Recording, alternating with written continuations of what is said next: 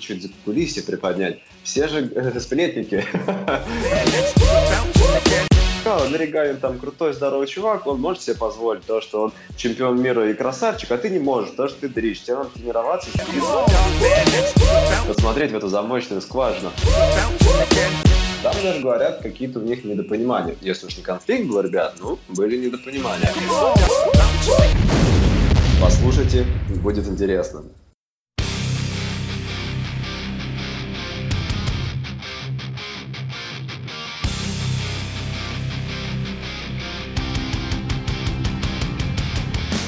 Всем привет! Меня зовут Тинькова Татьяна, и вы слушаете 32-й выпуск Skillcast.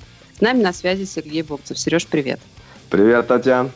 Прежде чем а, мы начнем, я хочу поздравить всех с запуском второго сезона подкаста. Мы постараемся сделать его еще более интересным и информативным. И, Сереж, поздравляю тебя, тебя как нашего бессменного ведущего. Спасибо, Таня. Сереж, удалось ли тебе отдохнуть от записи новых выпусков во время этого летнего перерыва? Да, конечно, отдыхали-готовились к последующим выпускам.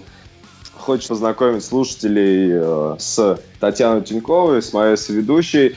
Э, прошлый подкаст мы вели э, с Дмитрием. Татьяна является владельцем фитнес-клуба SkillFit, директором, его атлетом и, я надеюсь, тоже бессменным руководителем, с кем мы в команде работаем, трудимся и развиваемся.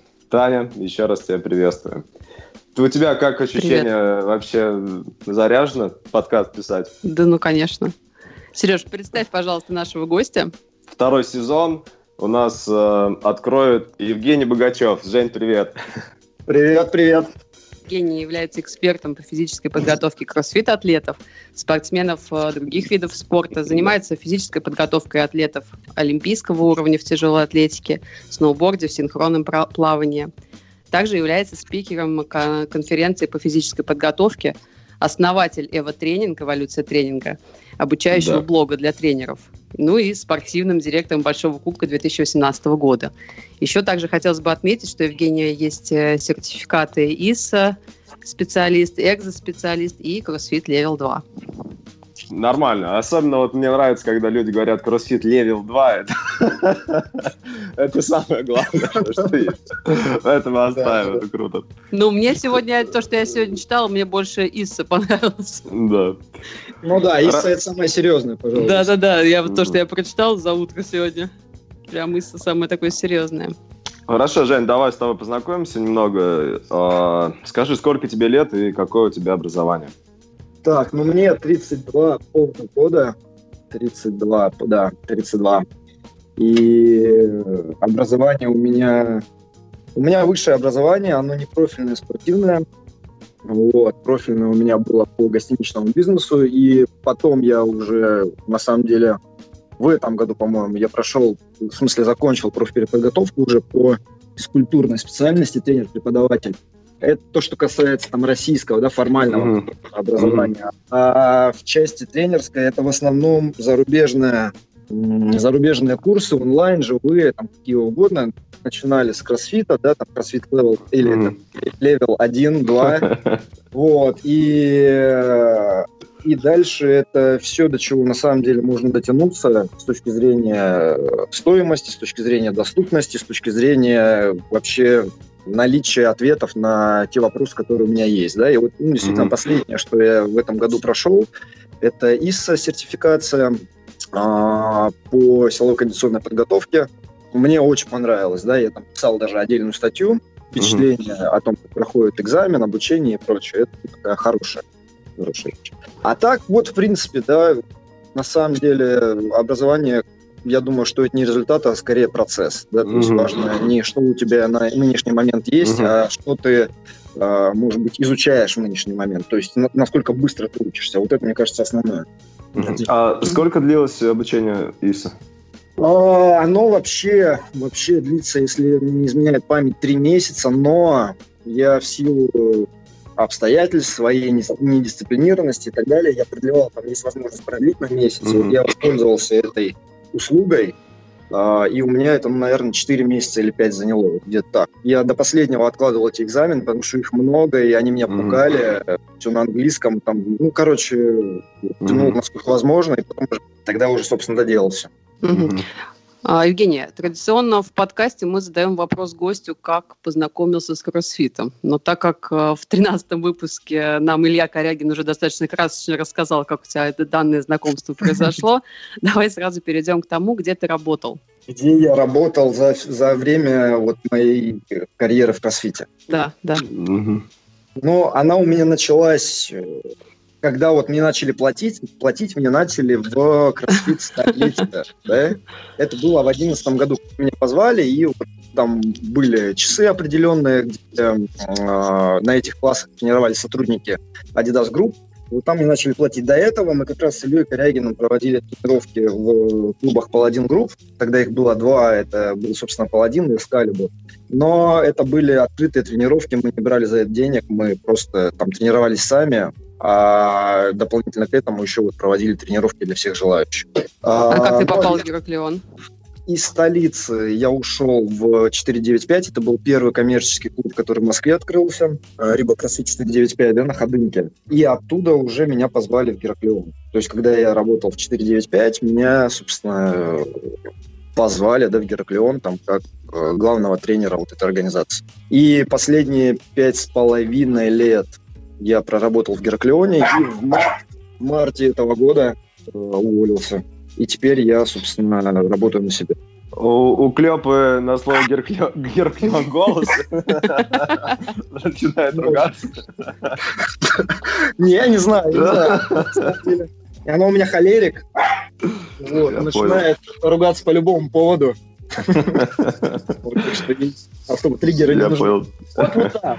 А, слушай, ну не могу не спросить, по какой причине ушел из Гераклеона? Слушайте, ну, как бы люди меняют работу. Да, это, это нормально.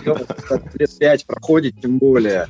И э, ну, я, в общем-то, просто почувствовал, что там начал чуть двигаться в другом направлении, может быть, да, и время, собственно, там, разойтись. Ну, как, как, как-то вот так, не знаю. Мне mm-hmm. кажется, что это просто, просто закономерное э, следствие того, что ты развиваешься, организация растет, да, и все это, ну, как бы движение происходит в определенных векторах. Если ты понимаешь, что вектора, может быть, перестают совпадать, то время разойтись и все. А какой да. вектор сейчас у Гераклеона, что он не совпал с твоим? Я думаю, что это это может быть на уровне тех проектов, которые просто я хочу лично реализовывать. И, собственно, то, что я сейчас и реализовываю, да, это вот э, методическое пособие, которое я пишу для военнослужащих. Это ну еще... вот смотри, по поводу методического пособия. Да. Ты пишешь методическое пособие, хочешь там людей научить чему-то. Сейчас, э, как я понимаю, Гераклеон э, сделал функциональное многоборье и развивает как раз новое направление, и как бы как раз вот на гребне вот этого ты уходишь. Почему? Потому что ты же сейчас мог э, написать методички для функционального многоборья и выступать как раз как представителем этого нового направления. Не кроссфит, которое как бы аффилированное должно быть, а функционального многоборья. Почему ты именно сейчас уходишь? Вот в таких вопросах мне интереснее, на самом деле, мне интереснее скорость, с которой это все может быть реализовано. Потому что если мы говорим о какой-то любой организации общественной, да, если мы говорим о пути который диктуется спортивными чиновниками, то этот путь очень долгий, полный каких-то согласований, каких-то непонятных обсуждений, типа почему вы называете упражнение рывком свиса, а не там чем-то еще, да, вот то, чего было очень много на этапе принятия вида спорта вообще, да, а, и мне нравится, ну, в принципе, вот кроссфит, когда я занялся кроссфитом, да, мне как бы нравилась эта концепция, физической подготовки. И я вот начал сам тренироваться, почувствовал, что определенные там вещи во мне кроссфит изменил, мое восприятие себя, мое восприятие своей физической подготовки и так далее. И вот вместе с Ильей Корягиным мы начали это дело развивать, да, то есть мне хотелось это в массы И потом мы перевели с ним гайд, вот этот э, первого уровня по кроссфиту, за который сначала вроде как нас поругал кроссфит, потом сказал спасибо через какое-то время. Ну, как бы, тем не менее, а, мотивация, она всегда была одна, а, делать вот что-то прикольное с точки зрения продвижения, продвижения этой концепции, да. И здесь э, хочется не просто там стрелять в небо, да, в надежде, что когда-то это попадет типа станет какой-то официальной методичкой почему-то и так далее, а хочется просто сделать то, что работает. Его то способием... Слишком и... медленное развитие функционального многоборья, я так понимаю, да? Ну, конкретно в этой теме, но ведь надо понимать, что я в федерации принимал участие постольку поскольку. То есть моя задача в Гераклеоне, она, она, был, она была связана с командой Гераклеон, она была связана с клубами, она была связана с кроссфит стороной прежде всего, ну и соревновательной деятельностью. Да? То есть с точки зрения методической работы в федерации я там практически не принимал участие. А, понятно. В принципе. В так, блоге ладно, у тебя давай. есть статья, в, в которой ты оглядываешься на последние 7 лет в кроссфите и прослеживаешь свою эволюцию восприятия и развитие себя как тренера. Как бы ты характеризовал этот год, восьмой, 2018? Угу. Ну, восьмой год я бы назвал просто закономерным продолжением моего пути тренерского, да, там, какой бы он ни был. Вот я просто чувствую, что я двигаюсь, развиваюсь дальше. Но сейчас у меня основной формат деятельности дистанционный.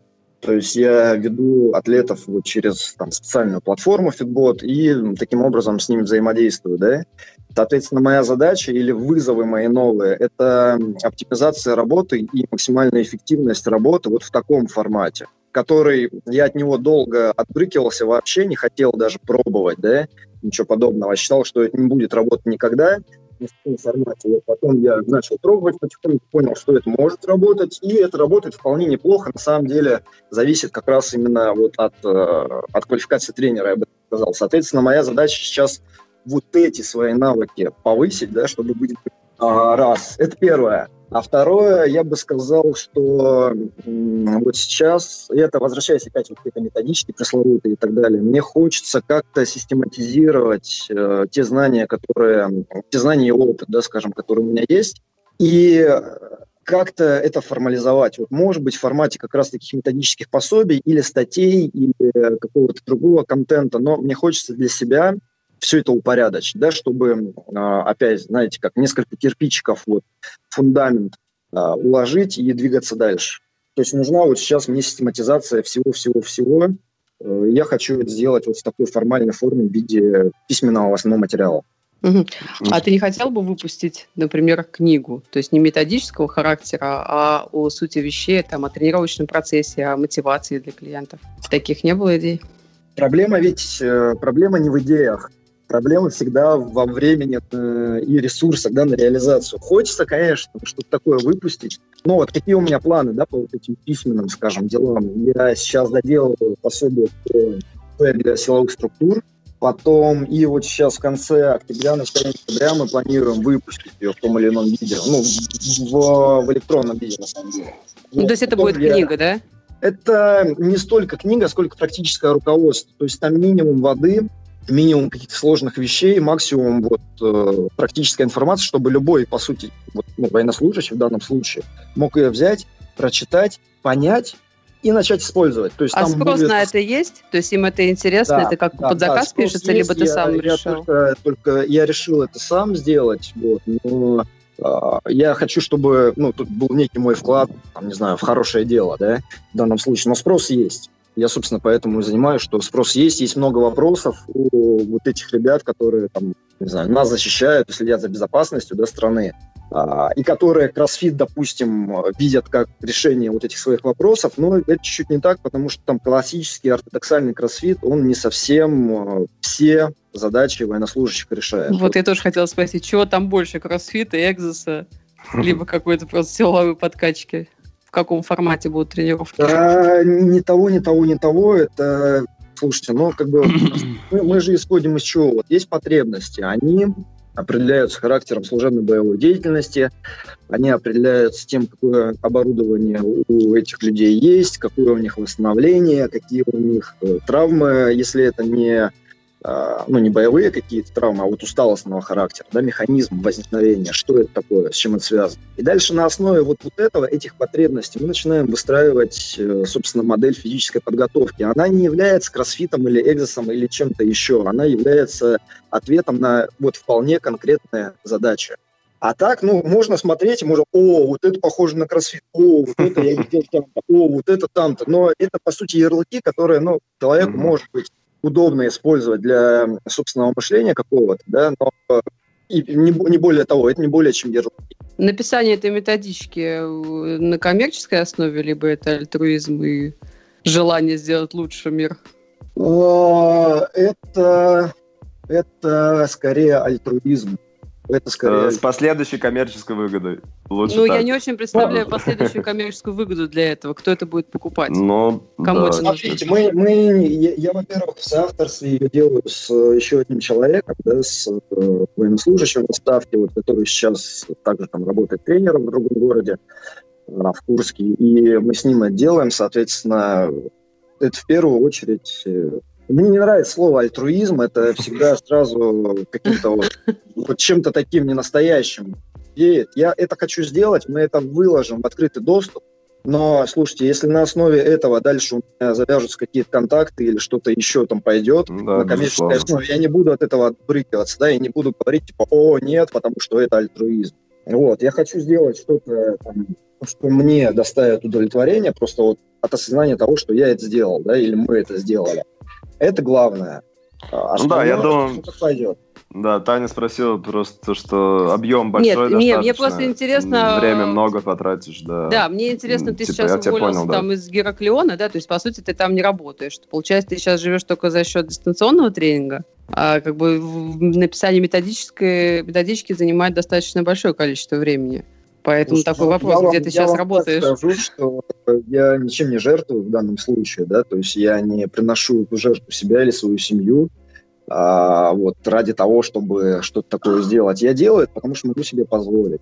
Вот. И могу я это себе Здорово. позволить, потому что я делаю то, что хочу. И э, какие-то из этих вещей, они коммерческие, типа вот тренировок или каких-то семинаров, которые мы проводим, кемпов и так далее. А какие-то они не коммерческие, да.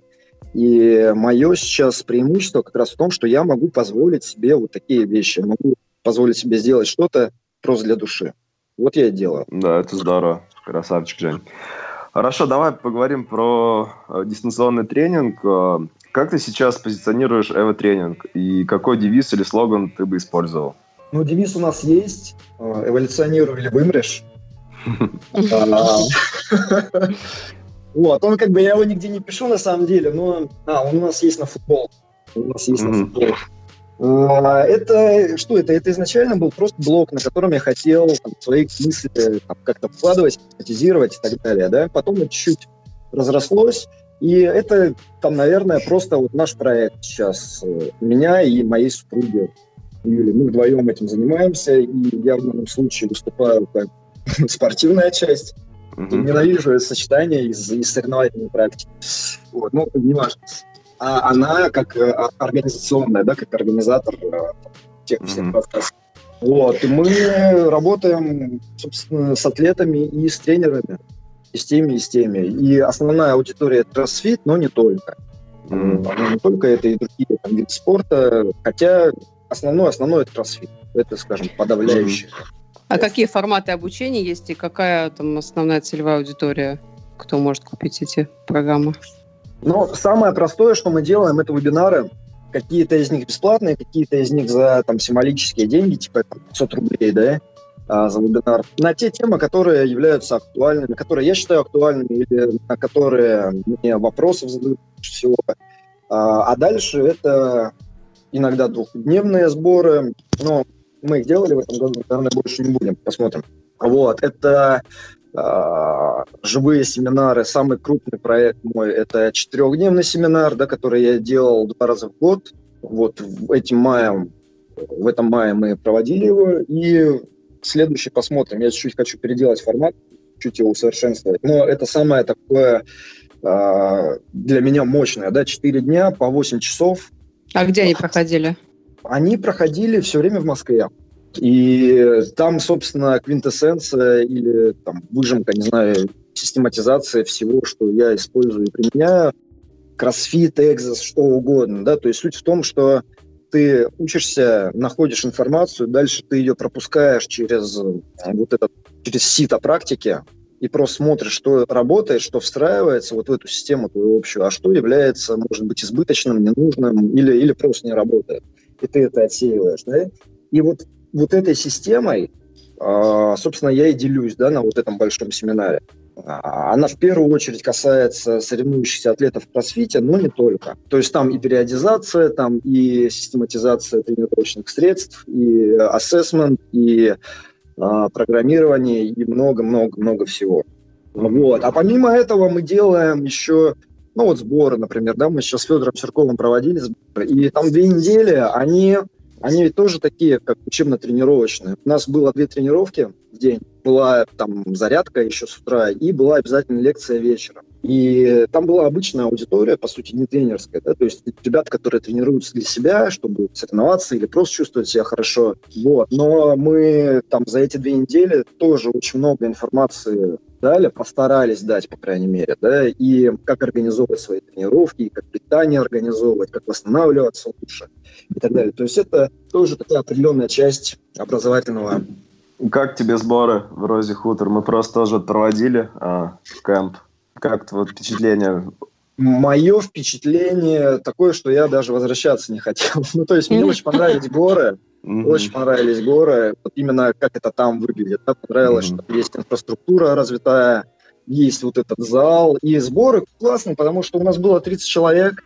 И у нас не было никакого там ограничения по инвентарю, ну то есть не надо было там ну, да. или, по, или по пространству, да, то есть мы э, могли достаточно хорошо организовывать все эти тренировки, делать их разнообразными и так далее. То есть зал позволяет, это клево это клево. Поэтому мы, конечно, туда вернемся. Обязательно. Да, меня больше всего порадовало и впечатлило это прогресс ребят за те 10 дней, вот, которые мы были. Реально, то есть все ну, тоже были ребят, которые, ну, и занимаются поактивнее, кто просто делает свой, так сказать, фитнес, то есть не соревнующиеся атлеты, но все похудели, набрались э, здоровья, так э, сказать. И когда мы вернулись в клуб, абсолютно все подходили, такие, как, как вот вы что там делали? Вы так э, просто преобразились. То есть, казалось бы, такой короткий промежуток времени, но режим решает. Режим, ну, да, да, погода. Магия режима, как магия режима. Да. И отсутствие стрессоров других. Кроме да. Меня. Ешь, спишь, тренируешься, отдыхаешь. Поэтому, на самом деле, все намного проще, да, чем кажется, да, да. если придерживаться таким основам. Жень, в нескольких подкастах мы вспоминали о тебе, когда речь заходила о дистанционном тренинге и как правильно процесс этот организовать. Почему ты начал заниматься дистанционным тренингом?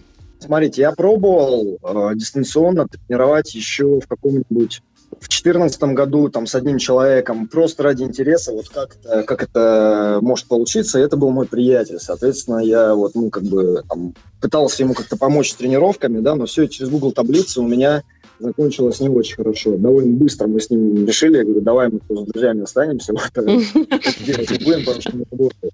Потом была в команде Юлия Зауголова. Она из Череповца, и она ездила, конечно, очень самоотверженно, там практически каждые выходные приезжала тренироваться, но, по сути, большую часть времени все равно тренировалась у себя. И так или иначе, поскольку она была в команде, да, мы вынуждены были вот в таком формате работать дистанционно, который ну, тогда тоже, скажем, я думаю, как бы я бы сказал, что он сработал не так, как бы я хотел. И думаю, не так, как она бы хотела. Эту идею я опять отбросил и вернулся к ней только когда нашел Фитбот, вот эту платформу, да, это, по сути, интерфейс, который позволяет тренерам, атлетам взаимодействовать, коммуницировать эффективно. Я перевел команду на него, потому что мне было удобно, потому что, опять же, команду, да, я вел по Google таблицам, и это было просто адище. Когда в 2015 году вот Сергей помнит, там было 15 человек в команде, да, как, uh-huh. раз, как раз когда Юля была за угол. 15 человек. Я всем писал индивидуальные планы, и все через Google таблицы. И вот эта осень, я ее до сих пор вспоминаю. Не, она мне дала много, она мне дала навыки как раз вот, ну, как быстрого программирования эффективного, да, но это, это было очень тяжело, я был эффективен в других своих функциях, ну, не очень эффективно, я бы сказал, да. Вот, и только потому, что фитбот я нашел, перевел на него команду и увидел, как это там хорошо работает. Потом, опять же, пара приятелей ко мне попросились, ну, точнее, те, кто продолжали проситься там все это время, да, кого-то из них я сказал, давайте попробуем. А, и развивать этот формат начал, собственно, только когда я уволился из Гербиона, когда угу. начал работать. Ну, а ты сейчас персональные тренировки ведешь? Либо у тебя только дистанционный тренинг? Сейчас у меня только дистанционный тренинг в зале, я сам только тренируюсь, и все, я тренируюсь в Мэдмане. Он ну, то есть даже вот если дома. клиент, который у тебя дистанционно занимается, хочет там к тебе приехать пообщаться, потренироваться там разочек, то есть фактически не такое невозможно, да? Нет, такое возможно. Почему я вот сегодня после обеда планирую с ним таким э, как раз клиентом-другом встретиться и потренироваться. Это Было... можно в Мадмене сделать, да? Ну, он там себе купил абонемент. Ты берешь любого человека инвестиционный тренинг, есть какие-то ограничения? То есть либо это должен быть уже там подготовленный человек, у которого поставлена техника, либо может быть любой фитнес-формат. Слушайте, ограничений нет. Единственное, что у меня нет и мест, поэтому я никого не беру. А, заполнил, у меня есть емкость определенная, да, вот, которую я понимаю. То, что на сайте сейчас нельзя к тебе записаться, это специально сделано, да, заявкой на дистанционный тренинг заблокировано? Ну да, потому что там в определенный момент я эту заявку сделал, я ее открыл, потом понял, что, в общем, э, это все не, сработает вот так, и быстро ее закрыл, да, чтобы мне не писали, чтобы мне не приходилось вот постоянно отвечать, типа, нет мест, нет мест, нет мест. Поэтому я особо никого не беру. А люди, с которыми я работаю, они очень разные. У меня есть люди, которые тренируются просто потому, что вот у них потому что зал для них, там, не знаю, это, это лучшее время дня, когда они могут расслабиться, не думать о работе, не думать о каких-то проблемах и так далее. Да? Вот они тренируются для, по сути, они в тренировках ресурс черпают для работоспособности своей в целом. У меня есть такие ребята, у меня есть, конечно, соревнующиеся атлеты самого разного уровня, и начинающие, и э, ну, вполне себе топчики да, нашего разлива там, российского. Меня, может быть, воспринимают как скорее тренера соревнующихся атлетов, но я сам там, стараюсь в этом плане шире Интересно. То есть, получается, э, ну, в дистанционном тренинге тоже есть, э, как и в очном тренинге, так сказать, крышка, да? То есть не можешь ты больше какого-то определенного количества людей тренировать. Я правильно тебя понял? Конечно, это же, это же вопрос внимания, который ты, ты можешь уделить человеку, да? То есть mm-hmm. есть разные модели. Вот кто-то блоговые системы использует или там пишет блоги, да, или ну, такие, не знаю, такие групповые программы, по сути, используют. У меня такого нет. У меня на текущий момент только индивидуальный подход, то есть каждому клиенту идет ну, своя какая-то уникальная программа, которую составляю. Соответственно, мне нужно время для того, чтобы а, составить ему долгосрочное планирование, мне нужно время, чтобы составить ему краткосрочное планирование, мне нужно время на обработку обратной связи от него, потому что это постоянные видео, mm-hmm. да, с, там, с упражнениями, которые они присылают. Я либо э, напрямую им в самом в самом крайнем случае я выкачиваю видео, делаю видеоанализ и отправляю им. Это когда вот прям очень сложно mm-hmm. объяснить, что, что там надо исправить. Да? В большинстве ситуаций это либо я отписываю им а, какие там ошибки или что хорошо и так далее. Вот. И если это уже ну, такие нормальные ребята в плане квалификации, я особо не наседаю на них с ошибками и прочим, но я учитываю то, что я вижу на видео в программировании дальнейшем, да, какие связки подводящих подсобных упражнений я буду использовать, активационные, там, релиз, ну, неважно, в общем. То есть в любом случае там то, что ты дальше пишешь, базируется на том, что ты видишь сейчас. И это все требует времени, то, а, ну, а времени у тебя определенное количество. Ну да, времени очень много уходит. Ну, допустим, тебе человек присылает, он сделал, допустим, гимнастику или тяжелую атлетику, ну, что-то из сложного координационного. Он сделал в 15.00, допустим, прислал тебе когда? 18.00, да? Или сразу? Я не знаю, как... А ты когда ему уже отдаешь обратную связь? А по-разному, но здесь ведь э, на самом деле важно что? Важно, чтобы к следующему разу, когда он будет делать вот это сложно-координационное что-то, угу. он, соответственно, учел, учел, что надо исправить. Поэтому иногда я могу ему сразу отписать, а иногда я могу на следующей неделе, вот план на следующей неделе, там какой-нибудь рывок, да, какая-то связка. Uh-huh. И я там uh-huh. пишу в целевых указаниях, типа вот на прошлой неделе у тебя было то-то, то-то, uh-huh. а здесь концентрируйся вот на этом, чтобы вот это исправить, да. Ну, mm-hmm. то есть эти все люди, они занимаются самостоятельно. Не то, что там ты пишешь план, и он еще с каким-то тренером это отрабатывает. Это было прикольно. Не, ну почему прикольно, Сереж, когда ты уезжаешь в отпуск, ты мне пишешь план, и я ну, с другим да. тренером этот план прорабатываю. Я поэтому и спрашиваю. Потому что я, допустим, не очень представляю, даже имея план, что мне нужно сделать там в рывке, чтобы я это сделала сама, потому что... Ну тут уровень атлета ряд... должен быть, да. Ну да, да, я поэтому и спрашиваю по уровню атлета. То есть для меня, допустим, это сейчас сложно одной заниматься, и, ну и даже скучно, наверное, неинтересно, непонятно. Угу, Мне угу. все же нужен тренер рядом, который будет стоять и говорить вот прямо сейчас, что я делаю не так, и исправлять по ходу, иначе это будет да, неэффективно. Да, да. Ну, то есть вот как раз наличие или отсутствие мгновенной обратной связи – это ну, один из недостатков вот этого дистанционного формата, да, поэтому он не для всех работает. И в идеале, даже если это хороший, хорошего уровня атлет, если у него есть кто-то на месте, кто может за ним присмотреть и что-то подсказать, это всегда ну, на руку. Да? У меня есть ребята, например, у меня есть девочка в Казани, которая, я пишу план по кроссфиту полностью, и по тяжелой атлетике у нее там тренер на месте, uh-huh. с которым мы просто согласовываем, ну, что он ей дает, но вот он ей пишет там, да, и он за ней там смотрит. Ну, опять ну, же, да, да, вот это видео, идеальный видео, вариант. А, и такая коллаборация, такое сотрудничество, оно ну, очень хорошо работает. Мне, мне это... Если я знаю того человека, вот того тренера, если у меня с ним совпадают взгляды, да, то это все очень хорошо работает, очень эффективно. А так, в общем и в целом, если человек даже не очень хорошо чувствует свое тело, это дальше вопрос, вот почему, почему я говорю, что для меня сейчас челлендж в этом году, да, сделать дистанционный формат эффективнее. Потому что э, я сейчас понимаю, что любого человека дистанционно можно научить любому движению. Это сводится к моей квалификации, вот как я могу разложить двигательный состав навыка, как я могу выбрать вот это ядро движения, да, и дальше наиболее простые а, подводящие упражнения, то есть выстроить вот эту прогрессию. Если я ее смогу выстроить, то там любой человек по ней плавно идет, и я уже сейчас это вижу. Да? А когда у него не получается, я там вижу, что это мои, по сути, ошибки и просчеты, то есть я где-то, ну, может быть, недостаточно глубоко понимаю движение, и вот какие-то такие моменты мне надо еще подтянуть. Поэтому а, я е- думаю, а есть какие-то да. результаты? О которых ты можешь там сказать? Что вы считаете? Ну, результаты, результаты своих учеников. Там победа в соревнованиях, либо кто-то думаю, там много, мастер да. спорта получил. Мастер спорта по всем спортам. Мастер спорта, да. А, но мне вообще не нравится, не нравится рассуждать в таком разрезе, потому что вот, вот у меня есть человек, допустим, да, который у которого растут там показатели в приседе и так далее, какие-то навыки учат. Но это все на самом деле не важно. Потому что вот для него тренировка – это реально лучшее время дня. Он туда убегает работы, чтобы потренироваться. И, и чувствует себя отлично. Вот это для меня очень такой очень серьезный результат. Ну хорошо, тогда по-другому вопрос. Не, я вам сейчас скажу и про места. Это... Да, да. Не, не, хорошо, тогда по-другому вопрос. Какие, какие цели ставят для себя твои ученики и как бы как быстро они их достигают, довольны ли результатом они и ты.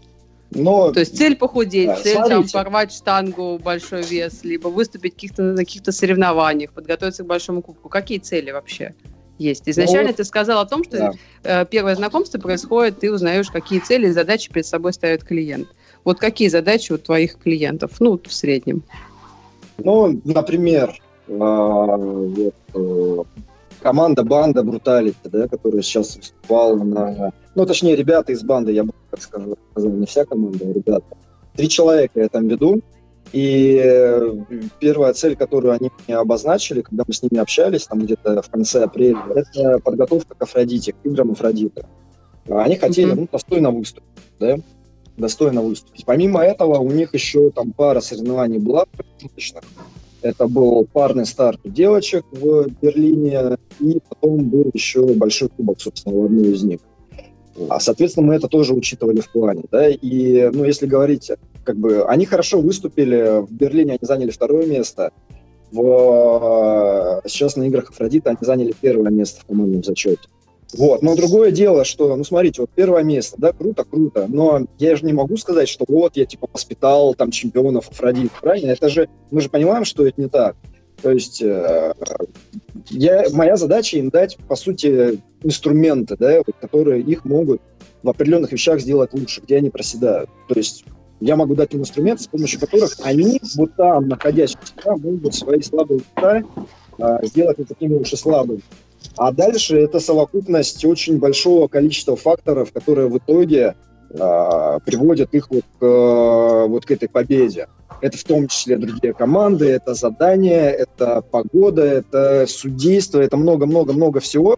Вот, поэтому здесь, ну, а как бы, а если бы они не победили, да, э, то что такая, типа, плохая работа? На самом деле нет, потому что, когда я с ними созваниваюсь, мы не обсуждаем, как классно побеждать, да, Когда я с ними созваниваюсь после соревнования, мы с ними обсуждаем, где они себя чувствовали уверенно, в каких заданиях, а где они проседали. Потому что это дает нам понимание того, куда мы двигаемся дальше. Вот это самое важное. И когда они мне говорят, а, что вот, типа, на этом соревновании я там знал, как мне вести, знал, с какими оборотами мне крутить байк, знал, как мне там делать то, делать то, делать то. Это результат. Вот это реальный результат, потому что в этом случае я вижу, что у человека растет компетентность, да, он понимает гораздо больше о том, что он может в разнообразных ситуациях. Это результат, который останется с ним может быть и вне тренировок, потому что ощущение компетентности, да, оно ведь передается и на, ну, вот то, что называется самоэффективностью, оно передается и на другие сферы э, там, жизни, на принятие решений в других ситуациях. А победа это или, или не победа, это, это просто вот сегодняшний день. Вот ты сегодня победил, завтра уже там надо двигаться дальше. Или не победил, да, то же самое, надо двигаться дальше. А как ты считаешь, для атлета важны, важно участвовать в соревнованиях? То есть для своих клиентов ты их мотивируешь, что надо выступать, что надо где-то принимать участие для того, чтобы у него сохранялась мотивация э, к тренировкам? Либо это не важно? Это не важно, это зависит э, напрямую от того, что конкретно хочет именно вот этот человек потому что кто-то хочет соревноваться, хочет противопоставлять себя другим людям, да, например, и там кого-то побеждать. Кто-то хочет соревноваться, чтобы испытать себя, чтобы поместить себя вот в какие-то такие в условия вне зоны его комфорта, да, и там, соответственно, себя испытать, что-то новое о себе узнать. Но кому-то это не нужно. И убеждать всех людей, что им нужно соревноваться, зачем? Нет, нет, дело не в этом. Дело в том, что на базовом, самом и самом правильном, я считаю, уровне двигательная активность, она, она вот как, как еда и сон, да, она необходима для того, чтобы человек мог функционировать на 100%. Если ты там вот э, разделяешь типа тело и дух, если ты презираешь тело, считаешь, что те, кто там тренируются, это качки, а ты вот весь себя такой интеллигент, ты не настолько интеллигент, насколько ты мог бы быть, если бы ты еще и тренировался и телу своему ну, давал вот эту подпитку, да, а, движением. Это самое важное. А дальше все это начинается, это такие просто итерации, как это может выглядеть. Вот кто-то соревнуется на самом разном уровне, да, а, кто-то бегает гонки с препятствиями, кто-то просто качается в зале. Это, это нюансы. Угу.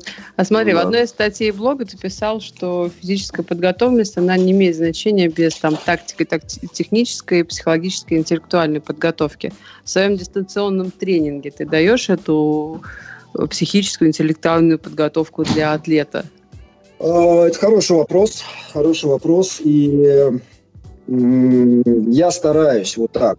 Это опять-таки это один из тех вызовов, которые я сейчас решаю, потому что э, что-то я могу, ну, когда я с ними созваниваюсь, да, мы с ними общаемся просто там по WhatsApp, по видеосвязи, обсуждаем какие-то моменты, и э, ну, я же это вижу как некую интегральную такую систему. То есть, когда я пишу план, я пишу план не просто, чтобы они стали сильнее или выносливее. Если это касается тренирующихся атлетов, вот мы о них сейчас говорим, да? Угу, ну я да. пишу не только план, который делает их сильнее и выносливее, я пишу план, который акцентирует определенные аспекты тактики, да, который в определенный момент должен запустить там вот этот внутренний диалог чуть погромче обычного, скажем так, да, а, где-то я их э, в более комфортные условия помещаю в работе, а где-то в менее комфортные или в более дискомфортные в этом плане. Потом мы обсуждаем, как это все идет. Но это, конечно, не сравнится с живым форматом, когда вот я там с командой работал, да, с Герпионом, и мы могли там как угодно разнообразно. То есть вот там в 16-17 году, э, когда я понял, что над этим надо прям прицельно работать, Пока я такого в дистанционном формате сделать не могу, но я придумаю, как. Это вопрос времени, я считаю. Ну да, потому что тренерская работа, педагогическая еще в первую очередь настраивать нужно ребят. Да. Мы часто говорим о тонкостях тренировочного процесса с физической точки зрения, и очень мало о ментальной устойчивости в соревнованиях и в правильном настрое и мотивации в работе самого тренера. Жень, как ты думаешь, какие человеческие качества нужны тренеру в первую очередь и насколько этот тренер должен быть психологом? А, качества, которые нужны тренеру, это, это терпение в первую очередь. Ну, может быть, не в первую, я, я бы здесь не выделял очереди какие-то. Это терпение, да, потому что э, разные люди учатся с разной скоростью. И они, бывает, очень медленно учатся, да, но они учатся все, все, все равно, и бывает, что у тебя возникает вот внутренняя какая-то уже спешка, ты думаешь, типа, сколько можно это отрабатывать, уже должен там запомнить, как называется это движение, или как вот этот угол ощущается, или что-то еще. И вот здесь как раз нужно терпение, чтобы понимать, для каких-то вещей нужны годы. Да, вот для каких-то реально нужны годы, чтобы там мастерство росло. А из любого ученика можно сделать атлета? Как ты считаешь? Смотря что мы считаем под словом атлет. Если атлет это... Но в кроссфите, допустим, для меня атлет это человек, который научился делать э, все движения, все элементы.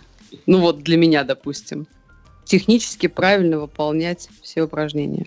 Но мой ответ нет, не каждого, потому что люди не равны, потому что люди с точки зрения анатомии просто, они созданы Вот да, не, не, не равны именно по анатомии, либо психологически не готовы так пахать, чтобы с научиться всему. С психологией можно работать. Это опять, это сводится к тому, насколько мы хороши как специалисты. Но с анатомией ты не поспоришь. Если у человека mm-hmm. а, вот, вот такая, если у него антиверсия бедра, если у него форма сустава тазобедренного такая, что у него глубокие суставная впадина, а шейка бедра короткая, да, и под определенным углом, ты не сможешь, вот хоть ты убейся, но ты не сможешь заставить человека сесть ниже параллеля так, чтобы для него это было безопасно. Вот у него либо спина будет гнуться, да, и будет проблема с межпозвоночными дисками, либо у него будет суставной губой проблема, которая не сразу появится, а вот ну, потом, когда она появится, блин, это там, почти всегда операция. И как бы говорить такому человеку, что я научу, а это базовое движение, да, и говорить этому человеку, что вот я из тебя сделал соревнующего атлета, это обман, потому что нет, потому что в кроссфите движение меряется по амплитуде, и у тебя ось тазобедренных суставов должна опуститься ниже оси коленных. То есть если он у меня просто будет тренироваться, мы будем приседать, мы будем приседать вот в той амплитуде, которая анатомична для него, да? Но амплитуда соревновательная, она не обязательно анатомичная. То же самое с подъемом отягощения над головой. Это швунги, толчки, это подтягивание киппингом и баттерфляем. Если у человека не хватает подвижности грудного отдела, если лопаточно-грудной сустав не оптимально двигается, если с плечом что-то не так, хоть, и там может быть форма акромиона просто такая, да, крючка, крючковидная, что никакие твои mobility и никакие твои там танцы с бубном, они не помогут. Поэтому нет, не каждого. А ты к такому клиенту скажешь сразу о том, что из него атлет не получится, и у него есть некие ограничения? Да, потому что если я этого не сделаю, когда мы с ним дальше будем работать, в какой-то момент э, он это сам поймет. И э, я, ну, я же понимаю, что это не сработает. Какой мне смысл его обманывать и говорить, типа, да ладно, все получится, да? Давай.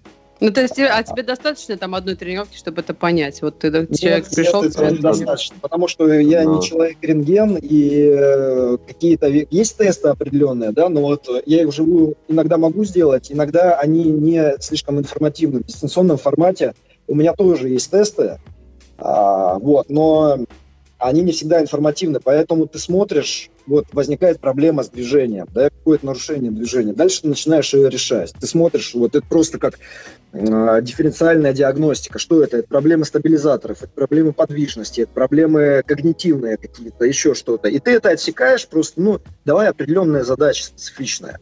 И понимаешь, что вот он делает, и проблема уходит. Ага, вот он, проблема, он, он делает, проблема не уходит. Ладно, пробуем следующий. И вот таким образом ты, собственно, и проверяешь. Да, потому что, ну, форму сустава как, только через рентген можно понять, и то не всегда. Не каждый там специалист может интерпретировать, э, как выглядит акромион третьего э, Тем более я. Ну, я тоже не очень представляю, что это такое. А хорошо, это часто встречается? Насколько часто это встречается у людей? Это не часто встречается. Таня сейчас но... ощупывает бедро свое просто. Это встречается не часто, но это бывает.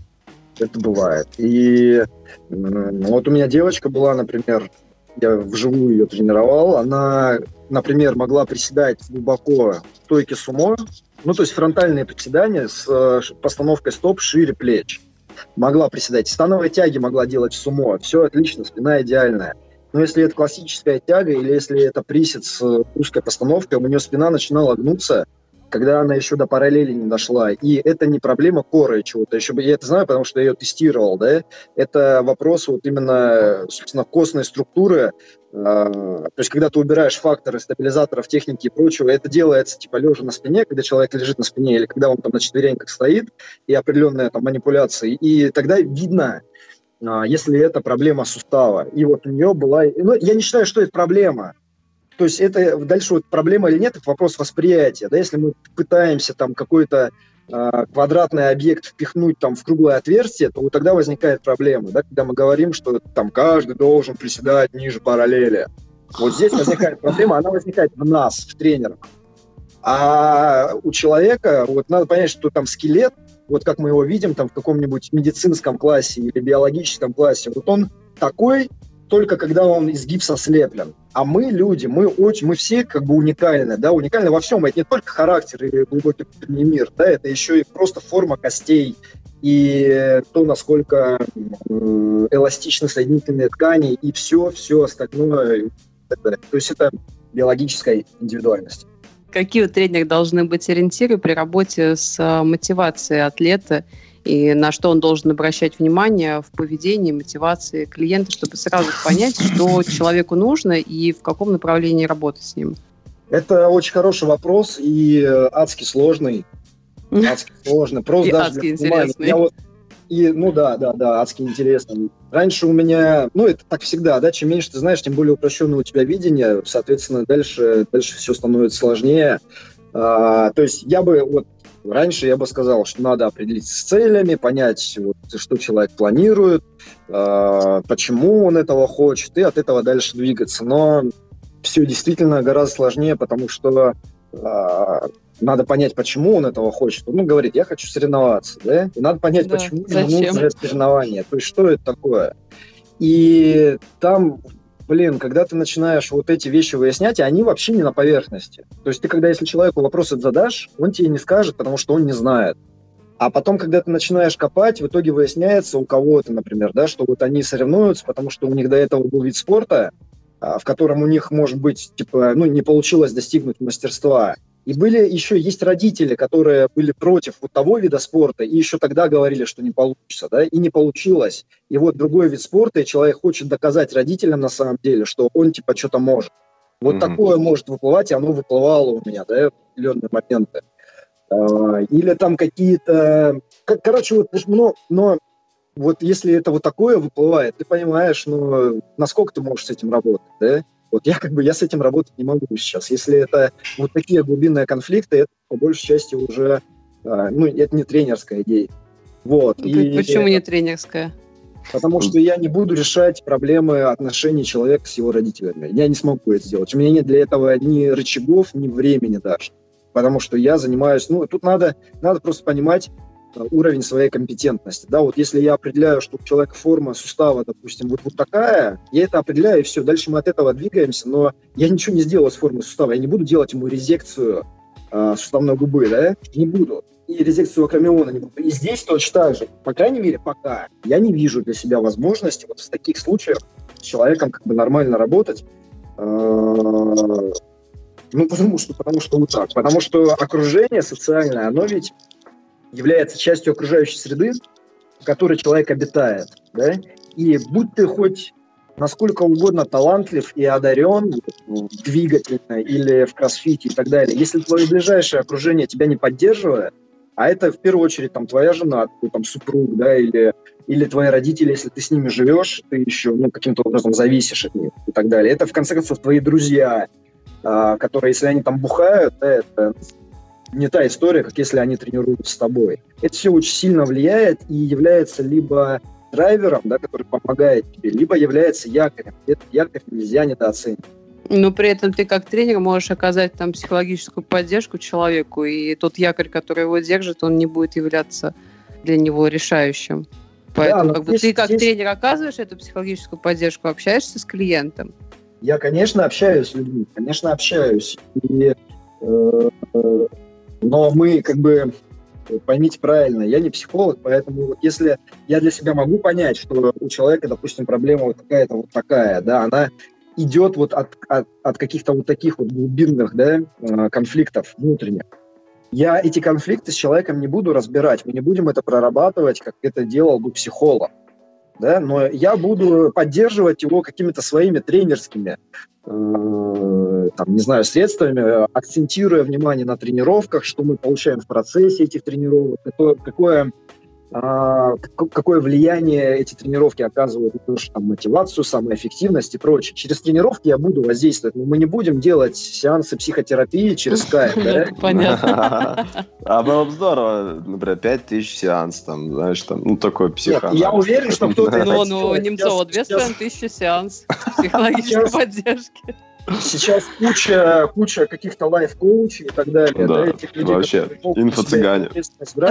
Я не беру, потому что, слушайте, ну, э, еще раз, надо понимать рамки своей компетентности, раз, и два, просто быть, наверное, там откровенным, честным с собой и с людьми. Это точно. Хорошо, здорово э, ага. сказал. Сереж, а ты как считаешь? Что, как нужно понять, что действительно нужно человеку и в каком направлении работать? Для меня вот э, я хочу и сейчас работаю с людьми, которые просто там, ну, у них офис, работа, и вот как Женя сказал, у них этот час в зале лучший час в их жизни.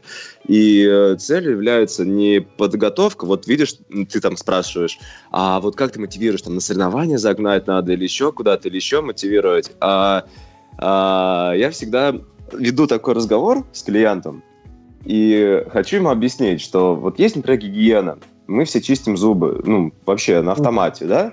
Потому что ты знаешь, что, что если не чистить зубы, у тебя как минимум будет проблема, да, там, запах изо рта, а в дальнейшем вообще не вывалится, и будет боль, и будут страдания, и еще кучу финансов ты вложишь. То же самое и с физической активностью. Вот э, не надо привязываться к словам, там, к брендам CrossFit, Exos, там, функциональная тренировка, физическая культура, неважно.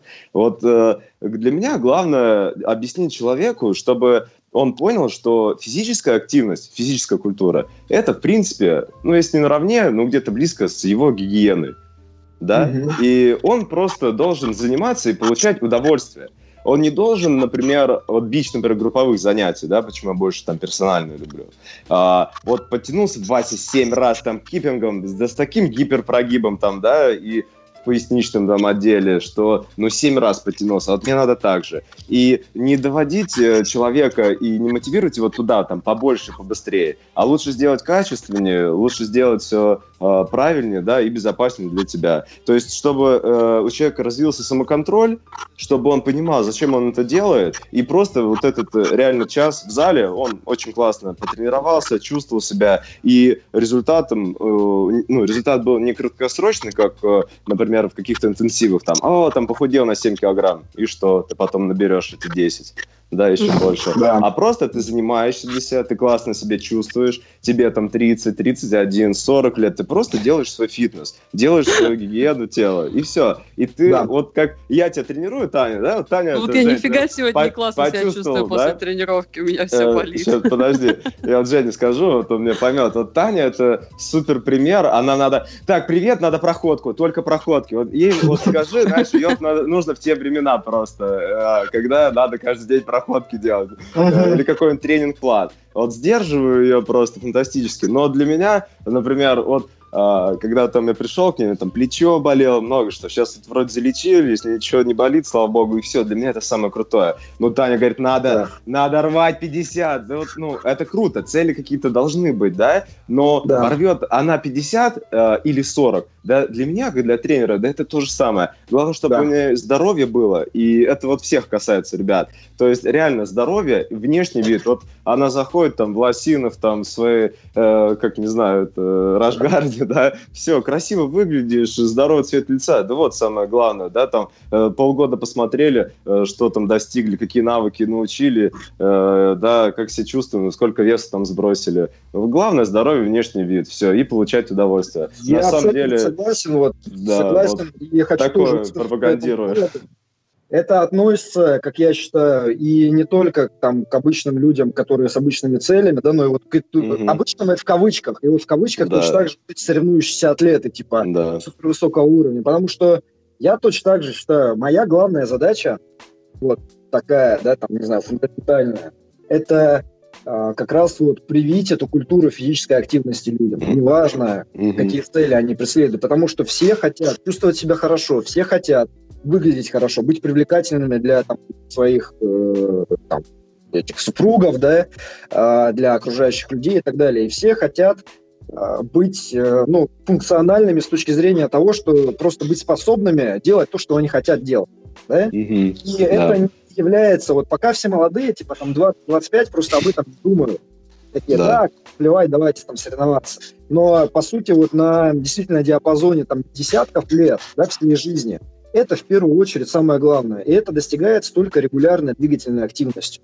И моя задача как тренера, вот Сергей правильно говорит, да, наша задача тренерская, она состоит в том, чтобы научить людей правильно двигаться, чтобы научить людей организовывать свой тренировочный процесс, сознательно и вдумчиво к этому подходить и обязательно получать от этого удовольствие. Обязательно. Потому что если тебе это не нравится, ты не будешь это делать. Это проблема профессионального спорта. Вот они все такие приносят жертвы ради там каких-то непонятных высших целей. Да?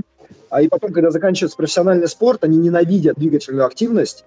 И я не хочу вот с такими людьми работать или не хочу иметь отношение вот к такой подготовке, к такому спорту, да. Я хочу, чтобы люди, которые со мной работали, они тренировались потом и без меня. Вот у нас пути разойдутся, но чтобы они тренировались, и они понимали, типа, да, вот этот чувак, он сказал мне, как надо приседать, и как надо восстанавливаться, и как бы и хорошо. Я сейчас это могу делать сам, и никто мне для этого не нужен. Вот это, я считаю, основное. Это действительно здоровье, это отсутствие травм, это и это повышение сознательного отношения. Потому что магия, она, она в движении и она в регулярности движения. Все остальное это, это уличная магия. Но мы да, Серега? Да, да, Женя просто красавчик. И, надеюсь, это послушают не только атлеты, просто любители фитнеса, но и тренеры. Моя собака, да? Да, да. И то, что ну, на самом деле в тандеме нужно работать, развивать э, так называемую концепцию, да, там, функционального тренинга или кроссфита, чтобы люди были здоровы, и тогда будет у всех дела лучше идти. Ну, ладно, это уже другая история. А, Женя, скажи, пожалуйста, вот у тебя такая как бы правильная идея, мотивация, да, там людей сделать лучше, но на данный момент э, ты работаешь только дистанционно, дистанционно к тебе попасть невозможно, потому что мест нет, а физически до тебя дойти тоже невозможно, потому что тебя как бы в Гераклионе сейчас нет и непонятно, куда бежать и куда идти. А, планируешь ли где-то, там, не знаю, может быть, свой клуб открывать, чтобы люди могли к тебе подойти, задать тебе какие-то вопросы, потому что ты такие интересные статьи пишешь, хочется с тобой пообщаться, хочется, не знаю, у тебя потренироваться, а к тебе попасть невозможно. Как поэтому, поэтому мир и полон зла, да? Нет, может быть, какие-то есть планы по развитию, по глобализации этого дистанционного тренинга, чтобы ты мог брать больше людей. То есть те люди, которые, допустим, просто фитнес-формат, они же меньше времени занимают для того, чтобы может быть, индивидуальную программу. Может быть, взять кого-то там, да, еще одного тренера, работать в паре, обучить кого-то. Какие дальнейшие планы, как к тебе можно попасть? Смотрите, смотрите как. Вот, ну, ведь статьи, как бы, это один из... Я на самом деле считаю, что я сейчас могу на большее количество людей воздействовать, чем, чем вот, через вот, один да, мне, вот, да? Вот, мне это и хочется сказать, что ты можешь воздействовать на большее количество людей, но хочется какой-то обратной связи. То есть, прочитав статью, хочется обсудить, поговорить, задать какие-то вопросы, лично тебя увидеть, где это можно не, сделать. Не, но дело ведь, дело ведь не, дело не во мне персонально. То есть я как бы не, не так, что вот смотрите, я вам дам больше себя, я дам миру больше себя, и типа все наладится. Да? Это, ну, это ну, не так не работает. Но я считаю, почему я считаю, что я больше влияния сейчас могу оказывать, чем раньше. Я не знаю, вот там, а, потому что, а, допустим, вот этот тренерский семинар мы проводим, да, мы собираем там человек 20, мы э, там делимся с ними своими наработками, своей системой и прочее, тем, что вот типа бери и используй. И они точно так же вот с теми людьми, которые у них там в зале, они это начинают использовать, видят там какие-то благоприятные изменения и так далее, чувствуют себя увереннее и прочее. Влияние, влияние. Написал статью, прочитали там э, люди, задались какими-то вопросами. Просто, может быть, у них ответов нет пока, но ведь и не факт, что я эти ответы дам, если там они со мной пообщаются. Там многие из вопросов, они такие там полуэкзистенциальные, да, то есть э, это просто то, над чем надо думать, не ленясь, скажем так.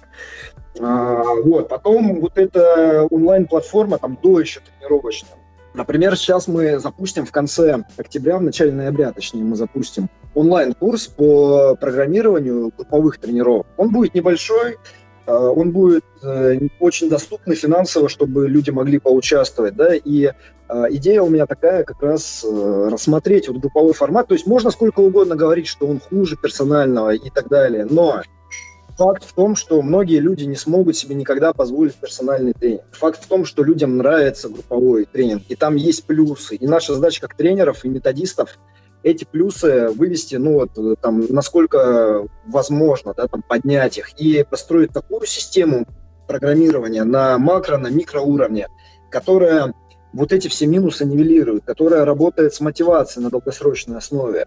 И здесь есть мне что сказать, причем это там, какие-то из старых наработок, какие-то из, из, собственно, последних вот этих, э, не знаю, моих изысканий, да, методических. И тоже я, я уверен, что если мы это вот так рассмотрим, и на этом курсе суть еще в том, что там будет задание, ну, точнее, там будет лекция, да, занятие, угу. и после нее задание, которое они должны сделать дома. И после этого разбор и обратная связь от меня. Вот в таком формате я Угу, интересно. на 100%, но я очень надеюсь на то, что это будет эффективно для людей, для тренеров, да, которые повысят уверенность и качество вот этого тренинга. Угу. Будут они использовать такой подход или другой, неважно. И это благотворно скажется еще там на десятках людей, которые их окружают. И это гораздо важнее, чем если я себе возьму еще 10 дополнительных каких-то учеников и буду с ними там Хотя на самом деле глобально, как бы, может быть, одно не важнее другого, но я, я это вижу вот, вот так. Да? То есть наша онлайн-платформа, она позволяет там дотягиваться до большего количества людей, как мне кажется, и быть более эффективными. Вот. А с точки зрения тренировок онлайн, а, моя емкость, она вряд ли, она только, она только снизилась, я вам скажу, за последнее время, потому что там другие проекты возникают, которые, я понимаю, мне тоже хочется делать, и я их там начинаю потихонечку делать как вот такой, например, о котором я что сказал. И поэтому там, ну, она, она не повышается, она там остается такая же или только будет ниже. А, но может быть, может быть, мы будем расширять тренерский штат, может быть, посмотрим. Сейчас это все на самом деле очень, очень расплывчато. Я бы не хотел просто так э, кидать словами. Угу. Что такое сделаем, но не в этом году точно. Слушай, а были у тебя травмы в онлайн-тренинге? Травмы в онлайн-тренинге... Но они везде есть, я думаю. Они есть, не было серьезного ничего такого, что прям, ну, прям, прям требует оперативного вмешательства. А какие-то, да, проблемы возникают. Проблемы возникают, конечно. Они везде, они вживую возникают. Особенно с теми, кто, кто готовится к соревнованиям в силу такого повышенного объема, повышенной интенсивности. Угу. Женя, а вот скажи про э, семинар, как э, строить э, тренировки групповым программам. Ты, ты же сейчас группы не ведешь, да? Я так, э, ну, сейчас не веду. Сейчас не веду. Да, и ну как, вот ты не теряешь, да, вот это, вот, ну как бы ты что именно хочешь дать, какую-то э, теорию или построение именно групповых тренировок по каким-то там правилам? Ну просто я вот сейчас э, группы веду, и пишу тоже э, программу, это достаточно так, э, знаешь, то есть ты подстраиваешься под клуб, под людей. Я реально знаю всех людей там по именам, что там у них там болит. И, э, ну, то есть стараешься сделать э, тренировки такими, чтобы, ну, они не просто пришли там и э, ушли живыми, а чтобы еще научились всему. И вот как помнишь, мы с тобой увиделись на соревнованиях любительских э, где там Snowdrop, как они назывались, там да. э, тренируешь, бывает, ну, просто так, то, что никуда не готовишься, а в итоге люди потом могут делать все навыки и говорят, о, давайте там поучаствуем, и там везешь, да. не знаю, сколько там, 25 человек просто. Или ну да, но фак- фактически э, тренировки групповые, они тоже должны писаться под конкретный клуб, потому что в каждом клубе тоже конечно. разный уровень э, клиентской базы и разный уровень подготовки. Даже вот я сравниваю там год назад наших клиентов и сейчас – а, техническая составляющая выросла просто в разы, и у нас сейчас практически большая часть группы там по канатам mm-hmm. залезает, и подносы де- ног делает очень хорошо, и, mm-hmm. естественно, тяжелая атлетика у нас тоже очень сильно подтянулась за этот период. Угу. Поэтому здесь, получается, тоже надо понимать, под какой клуб программирования идет, не общее, как бы для всех. Ну, смотрите, я же не собираюсь, типа, делать э, какой-то курс, на котором я буду рассказывать, типа, вот, смотрите, сегодня будет 3 по 15. Здесь, да, да, да. Как бы это бессмысленно, но мы будем обсуждать вопросы, вопросы принципиального характера, да, вот принципы нас интересуют. И, например, как обеспечить стабильный прогресс, рост результатов в разнородной группе. Например, как при этом сохранить тренировки интересными. Угу. Как э, давать тренировку так, чтобы она была вот в разнородной группе, как, как ее масштабировать, да, чтобы она представляла вот этот какой-то интересный тренировочный стимул и для новичков, и для более продвинутых ребят, которые в одно время тренируются. Как включить структурную работу над э, стабилизаторами и так далее. Как интегрировать работу над подвижностью, да, как социальный компонент вот этой групповой тренировки э, улучшить, оптимизировать с точки зрения того, чтобы новые люди, которые приходят, чувствовали себя в большей безопасности и э, ну, просто в комфорте вот в этих новых условиях. Да? И, и как вложиться вот, в тайминг. И как вложиться в тайминг, совершенно верно. Потому что, да, это важно, реально. И это на 90 минут или на сколько угодно, у тебя 60, а, это не работает. Это в том числе. Вот эти вопросы, они не относятся к тому, какой клуб и, и прочее. Один из вопросов, да, который мы будем рассматривать, это как учитывать наличие оборудования, там, места и, угу. и людей, с которыми ты работаешь. Потому что я точно знаю, там, ты, Серег, красавчик, и у тебя школа хорошая. Да, да, безусловно. Ты же знаешь, мы оба знаем, да, вот мы там трое знаем, что не везде делают так, ты делаешь. Не везде знают своих э, подопечных в лицо и по имени, не везде учитывают их состояние и так далее. Я точно знаю, потому что я это вижу периодически. Mm-hmm. Вот, но, поэтому эта тема, она точно актуальна. А, и да, я сейчас не веду групповые тренировки, но я их вел сколько там, почти 7 лет. Mm-hmm. И э, то, о чем я сейчас буду говорить, это не мой опыт проведения групповых, не вот как я типа делал, mm-hmm. да, а что нам говорит на самом деле, там, не знаю, наука, да, там всякие, mm-hmm. там, теория самодетерминации, теория мотивации, вот там теория периодизации, в конце концов, да, насколько это нужно, в каком виде это должно быть. А, как мы выстраиваем прогрессии по гимнастике, по освоению всех навыков и, и так далее, как мы шаблон микроцикл выстраиваем. Вот это, это принципы. И важно как раз принципы понимать. А если это типа как я делал, это мой частный да, да.